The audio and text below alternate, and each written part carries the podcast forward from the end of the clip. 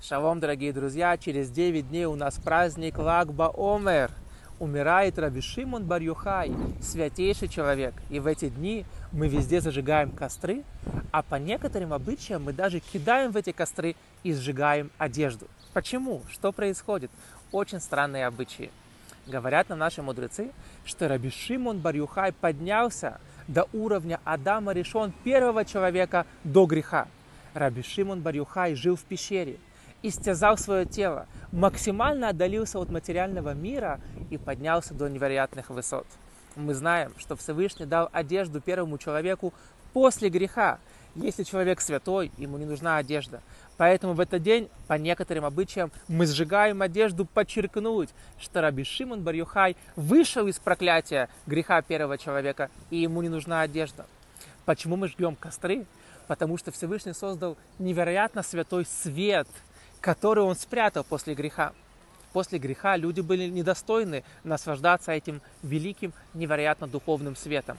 Но Раби Шимон Барюхай, вернувшись на ступеньку первого человека до греха, мог наслаждаться этим светом, поэтому мы везде жгем костры.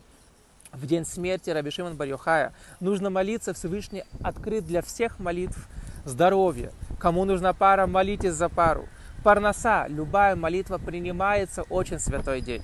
Вот почему мы жгем костры, и по, некоторых, а, по некоторым обычаям жгем одежду, потому что мы хотим подчеркнуть великую святость Раби Шимон бар Есть еще одно объяснение, почему в этот день мы зажигаем костры. Очень интересно. Итак, внимательно. Ханука длится 8 дней. В 25 кислева мы зажигаем первую свечу, Последнюю свечу мы зажигаем 2 или 3 ТВ следующего месяца, 2 или 3 число. Почему? А все зависит от того, кислев, в нем 29 дней или 30. Бывает каждый год по-разному. Или месяц полный, или он не полный, 29-30. Если в месяце есть 30 день кислева, в этот день мы зажигаем свечу. Если в кислеве 29 дней, тогда восьмая свеча третьего э, тевета, то есть третья тевета и 30 кислева иногда зажигаем, иногда нет, в зависимости от месяца кислева, полный он или нет. Итак, пришли ко Всевышнему 30 число месяца Кислева и 3 число месяца Тевета с жалобой, уважаемый Творец.